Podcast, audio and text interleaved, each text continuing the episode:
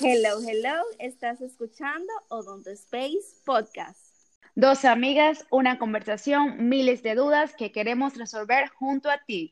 Mi nombre es Hilda Concepción. Y el mío, Vivian Núñez. Esto es Odonto Space RD. No importa en el ámbito que te encuentres, si eres estudiante, odontólogo o simplemente quieres orientarte sobre la salud bucal. Todo lo que sabemos te lo queremos regalar.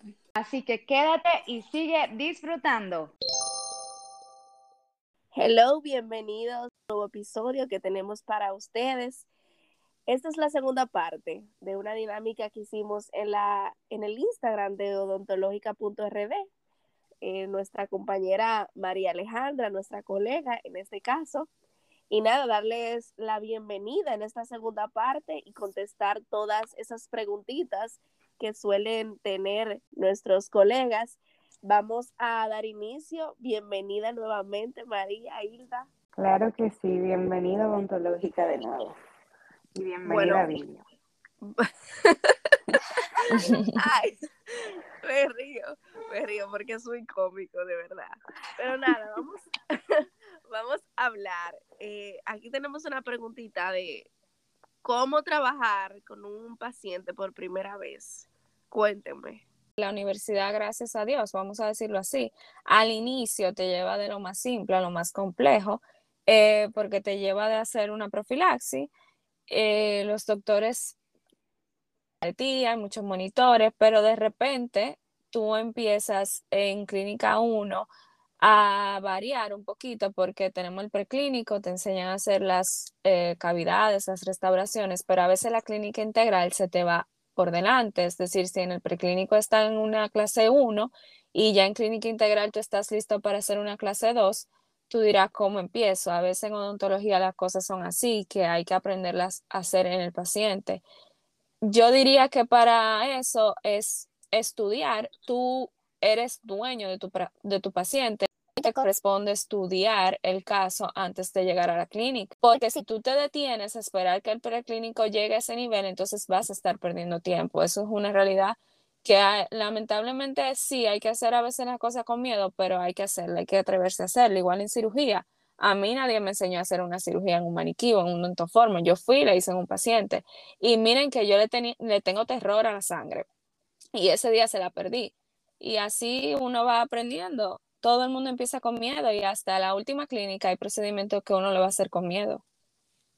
Yo creo que ahí en esa parte hay que agregar, sería, tú trabajas por primera vez con un paciente, todos vamos a tener miedo. Ir preparado con lo que estudiamos, pero también reflejar que estás seguro de lo que vas a hacer, porque al paciente no se le puede reflejar ese miedo ni esa inseguridad. Y entiendo que todo, todo es cuestión de, estudiar el caso. En, nuestro, en nuestra parte aquí a veces llegan pacientes de emergencia y hay que atenderlos y hay que resolver, pero yo entiendo que para trabajar con un paciente por primera vez es tomarse el tiempo en lo que sea que haya que hacer, sea un diagnóstico, sea una emergencia, eh, tomarlo con calma, no desesperarse, porque muchas veces eh, en la desesperación está el fracaso y muchas veces se nos puede pasar cualquier eh, detalle, sea radiográficamente, clínicamente. Yo entiendo que hacerlo de manera, eh, tomarse su tiempo, básicamente. Sí, y aparte de eso, para agregar otro comentario, este otro enfoque, eh, también tenemos que tomar en cuenta que nosotros estamos trabajando con un ser humano, con una persona. Eh, tenemos que usar psicología sí o sí.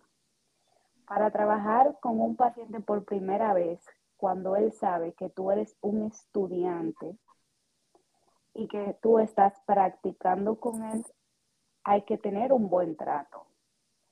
Hay que dar hasta un buen saludo hay que escuchar al paciente.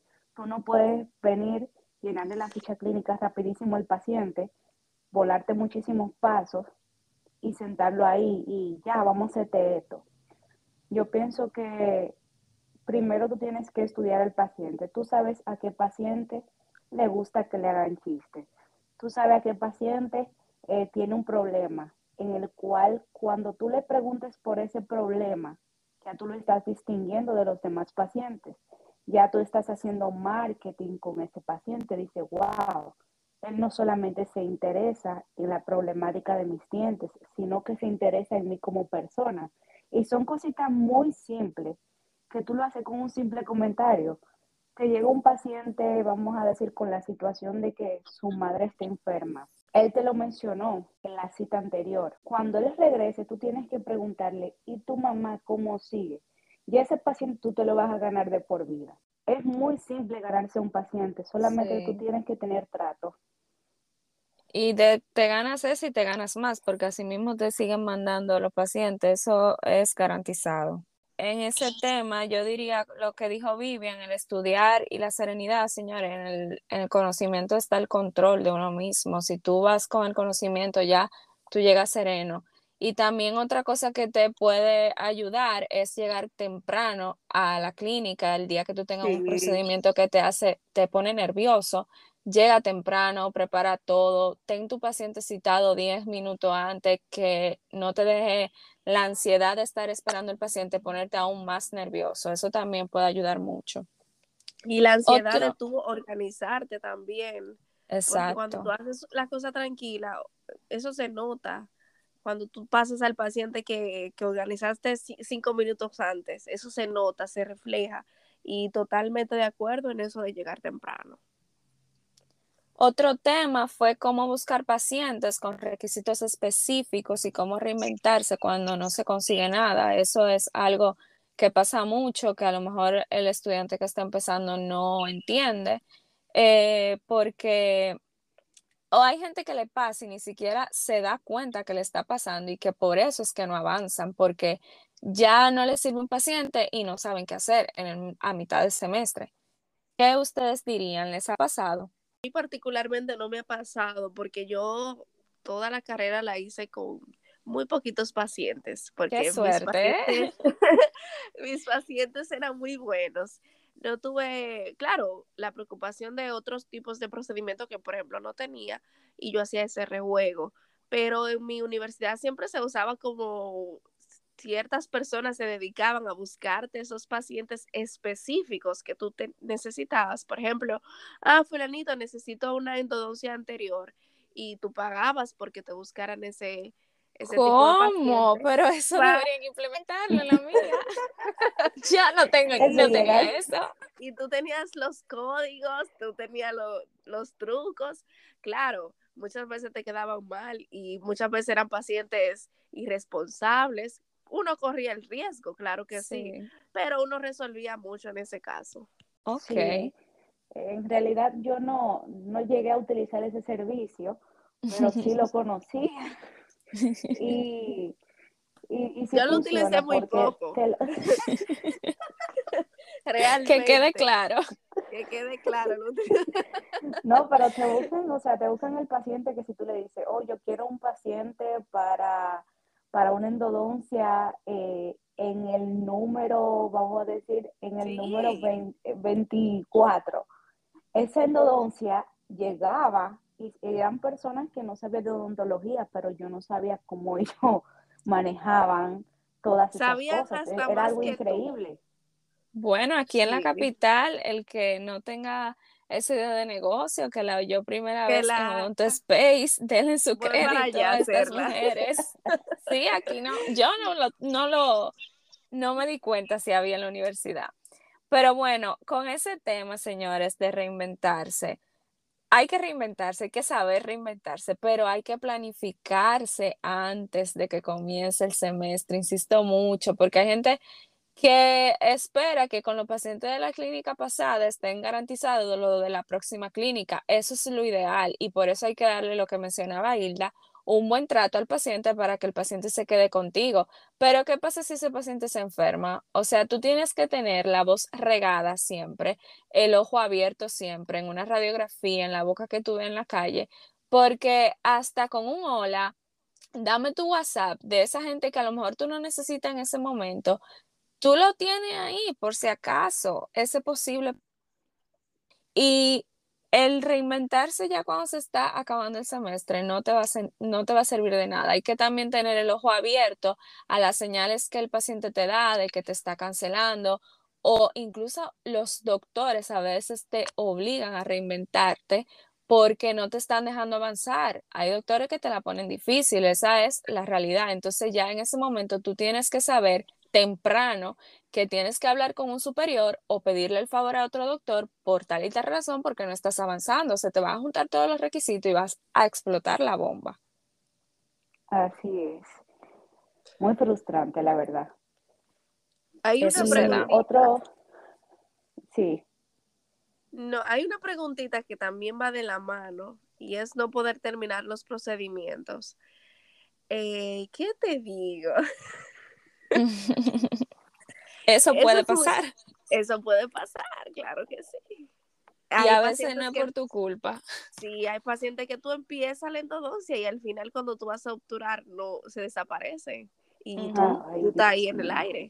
Por eso siempre es buena la parte que dice María, o sea, tú estar mente abierta, preparado de anticipo porque tú no sabes lo que vaya a pasar, tú dependes en esta carrera de otra persona.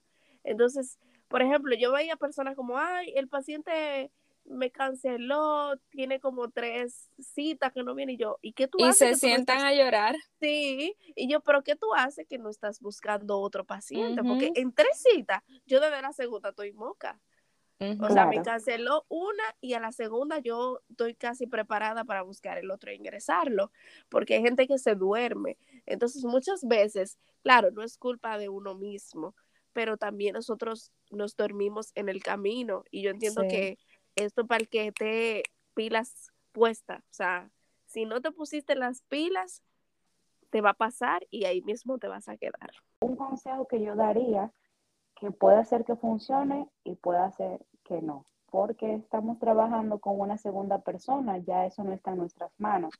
Explicarle al paciente cuáles son los riesgos qué le puede suceder si no se termina el tratamiento. Y eso tú no tienes que amenazarlo, básicamente. Tú no tienes que sentarte mucho. Sí, amenazarlo simplemente, porque en realidad tú no tienes que hablarles con términos científicos a un paciente que no te va a entender. Usted le dice, si no se termina la endodoncia, se le puede romper el diente, se le puede fracturar, se le puede cambiar de color, le puede seguir la sensibilidad. Entonces, estamos haciendo un tratamiento que en realidad, a, fin de cuentas, es para nada. Cuando uno tiene un paciente periodontal con X situación y este paciente tiene que llevar, por ejemplo, cinco sesiones para ya sea una gingivitis o una periodontitis eh, inicial, eliminarse. Si él no termina el tratamiento, no va a tener un buen resultado, por lo cual tú tienes que explicárselo, ok, no va a tener una mejora, ¿por qué? Porque tú no vienes a la cita. No, pero hay algo, Hilda, en este caso, que tú le explicas y le explicas al paciente. Y por eso es que yo insisto que uno no se puede dormir. ¿Qué me pasó? Voy a hacer un cuento eh, súper rápido teníamos un procedimiento y necesitábamos ese procedimiento para pasar la materia. ¿Qué pasa? Solo quedaba un laboratorio. Lo recuerdo como ahora. Y el paciente no, decidió no ir desde las 12. Oye, la cita era a las 6, pero desde las 12 yo me estoy comunicando con el paciente. No me coge el teléfono. Ya yo me empiezo a poner nerviosa. Eh, nada, el paciente cuando decide tomar el teléfono, él dice que no, que él está en Santo Domingo y que él no va. Yo le dije, mira, lo que pasa es que hay que hacerle todos los cuentos, se lo dije, y todas las complicaciones, yo se lo dije todo y eso no funcionó. Y yo me desesperé y le dije, mire, si usted no va, yo voy a quemar la materia. Claro. no, señores, es así. Es decirle, es así. ok, tú, tú tratas de no, no verte victimizado y que el paciente te tenga en tu mano desde un inicio, pero hacerle ver que él está pagando tan poco dinero porque está trabajando con un estudiante supervisado por alguien, pero que el semestre se acaba, es decir, nosotros seguimos dependiendo de una nota y tu tratamiento depende también del tiempo que a nosotros nos den, entonces hay que trabajar todas las citas. Eso de lo que dice Hilda, que lo expuso excelente, aunque uno exagere un poquito, señores, recuérdense que no todo es ideal, hay que usar estrategias, es lo que hay que hacer y de tu parte, que todo lo que pueda pasar no sea culpa tuya, que tú estés organizado, que tú llegues a tiempo a tu clínica, que tú te preocupes de citar y darle seguimiento a tu paciente, eso te garantiza que tú vas a terminar el procedimiento. Ya lo otro depende de muchísimas cosas. Totalmente. Y la última pregunta, que es algo que no sé si a ustedes les tocó vivir, fue la situación del COVID, que todavía es actual, la pandemia, la preocupación de que la universidad se va a cerrar, que es cómo voy a buscar pacientes, que si a mitad de semestre la cierran. ¿Qué les tocó vivir de la pandemia a ustedes en su carrera? Bueno, particularmente, este, yo estaba en clínica 3, me parece, cuando empezó la pandemia. Me atrasé un año. Eh, bueno, todo el mundo se atrasó un año, pero entiendo que aparte de todo el protocolo que nuevo que uno debe implementar y uno el calor que se pasa el calor que se pasa sí sobre todo este yo creo que se ha puesto un poquito más complicado el buscar pacientes, porque tú llegar a un sitio, a una escuela y abrir boca, eso era, eso eso era nada realmente. Ahora, como está esta situación, yo realmente no sabría cuál sería el protocolo, cómo se haría, porque esa parte yo eh, no Tuviste pocos pacientes, Vivian, fuiste muy afortunada. Sí, muy afortunada. y los que tenía era como para resolver mis dos últimas clínicas. Entonces, yo ahí no tendría mucho que abundar en ese caso, más que está un poquito más difícil y hay que, el esfuerzo que uno ponía antes hay que duplicarlo. ¿Y de tu parte, Hilda? ¿Te tocó igual que a Vivian? Sí, me atrasé igual que a Vivian un año y la verdad la situación del COVID, o sea, yo me pongo a pensar de vez en cuando así, me llega a la mente y yo, wow, jamás hemos vuelto a ser libres. O sea, yo, yo digo como que, wow, no valoramos casi ese tiempo donde tú podías convivir con alguien sin miedo. Ya eh, cuando, cuando se canceló esa universidad, que yo vi que era un año, muchas personas dijeron como que, ok, eh, me lo tomo en mi casa, pero para mí fue muy frustrante porque ya uno crea como una pasión por la odontología y entonces entrar y tener todas esas normas fue muy nuevo para nosotros, pero también de, desde otro punto de vista fue muy educativo porque uno decía, pero ven acá, yo me estaba bañando con la saliva del paciente. Ay, sí porque uno decía, pero ven acá, eh, yo no tenía una bioseguridad correcta. Entonces, el COVID, yo digo que desde un punto de vista positivo, podríamos decir que nos ayudó, por ejemplo, a la bioseguridad, a cuidarnos un poquito más y a ser más organizados con nuestros instrumentos, eh, a tener una mejor esterilización. Yo creo que por lo menos ahí es un punto positivo pero la verdad la, pandemia ha afectado mucho el desarrollo de, los estudiantes y también de los profesionales porque existe un miedo, una ansiedad de cuando se atiende un paciente, si es positivo, si no es positivo, pero ya en este punto, no sé ahora si las universidades están abiertas, creo que la nuestra no ha iniciado, pero es frustrante tú querer, tú querer avanzar y no poder hacerlo por, la situación actual. Así mismo. Eh, también los muchachos eh, preguntaban en la encuesta que se hizo que cómo iban a buscar los pacientes, lo que hemos hablado. A mí realmente eh, la clínica 3 también me tocó. En mi universidad, como les dije, son seis clínicas y la clínica 3 es la más crucial porque te empieza a entrar el área de prótesis, más cavidades, entra muchísimo en juego y uno tiene que dividirse en mil pedazos en Clínica 3. Y prácticamente yo no cursé eh, nada de la Clínica 3 porque empezó la pandemia a inicios del semestre. Y lo que nosotros arrastramos, yo gracias a Dios no me pasó como ustedes que me atrasé un año. En mi universidad se buscó el juego de calcular lo que se había hecho, lo poco que se había hecho en ese semestre y determinar la gente que podía pasar a la siguiente clínica en base a eso y los que no se iban a quedar trabajando en el dentoformo, iban a hacer los requisitos en el dentoformo. Al final no sé si le contó, pero en mi caso que pasé, seguí trabajando con pacientes. Cuando yo llegué a Clínica 4, señores, yo me iba a volver loca porque eran todos los requisitos que había que hacer, es decir, no se nos restó. Luego de eso se hizo una revaluación y sí se restó ciertos requisitos, se restaron pero al final fueron muchos. Igual mi semestre de clínica 4 fue prácticamente un trimestre, es decir, fue una carga académica súper fuerte. Yo llegué a clínica 4, que yo dije, ¿de dónde yo voy a sacar todos esos, todos esos pacientes? Lo que yo hice fue lo que estábamos hablando ahorita de reinventarme y empezar a utilizar el WhatsApp, que gracias a Dios la pandemia nos tocó en tiempo que uno no tiene que estar en un contacto directo con la gente para comunicarse. Yo le escribí a todo el santo mundo, a la gente que trabajaba en oficina, a mis amigos que podían tener una gente trabajando en su casa, el que yo pensaba, pensaba que podría tener contacto con alguien que tuviera los requisitos. Es decir, nosotros sabemos que casi siempre van a ser gente de recursos bajos lo que van a optar por una universidad. Y me mandaron esos pacientes y me aparecieron pacientes así, señores. Y eso, que yo me cuidé muchísimo en la pandemia, yo no salía de mi casa, la primera que se vacunó, cuidé muchísimo, procuré que el paciente que llegara a la universidad, que no estuviera en regla con la bioseguridad, el empleado también, estuviera en regla para que no cerraran la universidad. Y qué sé yo, aporté mi granito de arena para que el semestre pudiera terminar y algo que les recomiendo a la gente, aunque esté, que eso me lo lleve del COVID, esté trabajando o no en pandemia, señores, trabajen cada milisegundo, no den por sentado que si el semestre tiene 16 semanas, usted puede trabajar en la 13, trabaje desde el día 1 y haga lo más posible porque tú no sabes si eres tú o el paciente o el doctor que se va a enfermar mañana. En esta, este último semestre que llegó el Omicron, fueron muchos los doctores que se enfermaban, que a otro doctor le cargaban esos estudiantes y algunos no pudieron avanzar.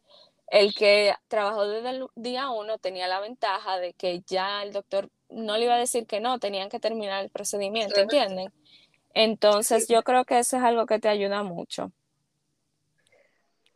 básicamente organizarse y no perder el tiempo.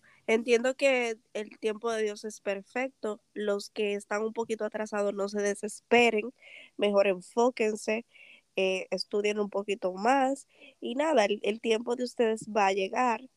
Eh, lo importante es que no se desenfoquen.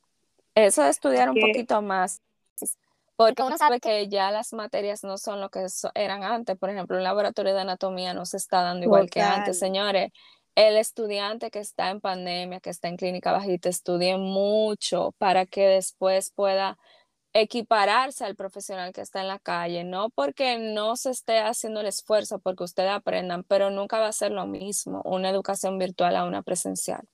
Totalmente. Así es, de acuerdo con ustedes. Entiendo que hemos eh, contestado muchas de las dudas que tenían eh, nuestros colegas vía la página de Instagram de odontológica.rd. Gracias por colaborar en esta actividad. Gracias, María Alejandra, por tomarte estos extensos minutos, ¿verdad? Para compartirnos un poquito de tu conocimiento. Gracias una vez más por venir, acompañarnos, estar dispuesta. Y nada, te deseamos lo mejor eh, tal vez algún día nos podamos reencontrar y hacer una, dinámica un poquito eh, más acogedora. Gracias Ojalá por sea así. Encantada, chicas. No, yo aquí la paso bien. No es ningún momento extenso. Yo ni siento que pase el tiempo. ay, ay, ay. No, pues darle las gracias a la participación de, de María Alejandra y asimismo a ti y, y decirle a todos nuestros oyentes que nosotros hablamos de tips y de consejos hoy, pero que esos tips y consejos, quien le da la magia es la persona que lo toma, porque muchas personas te pueden dar muchos consejos, pero el accionar lo haces tú. Exacto. Así es. Pues nada, bye bye chicas. y nos vemos en una próxima entrega. Hasta la próxima.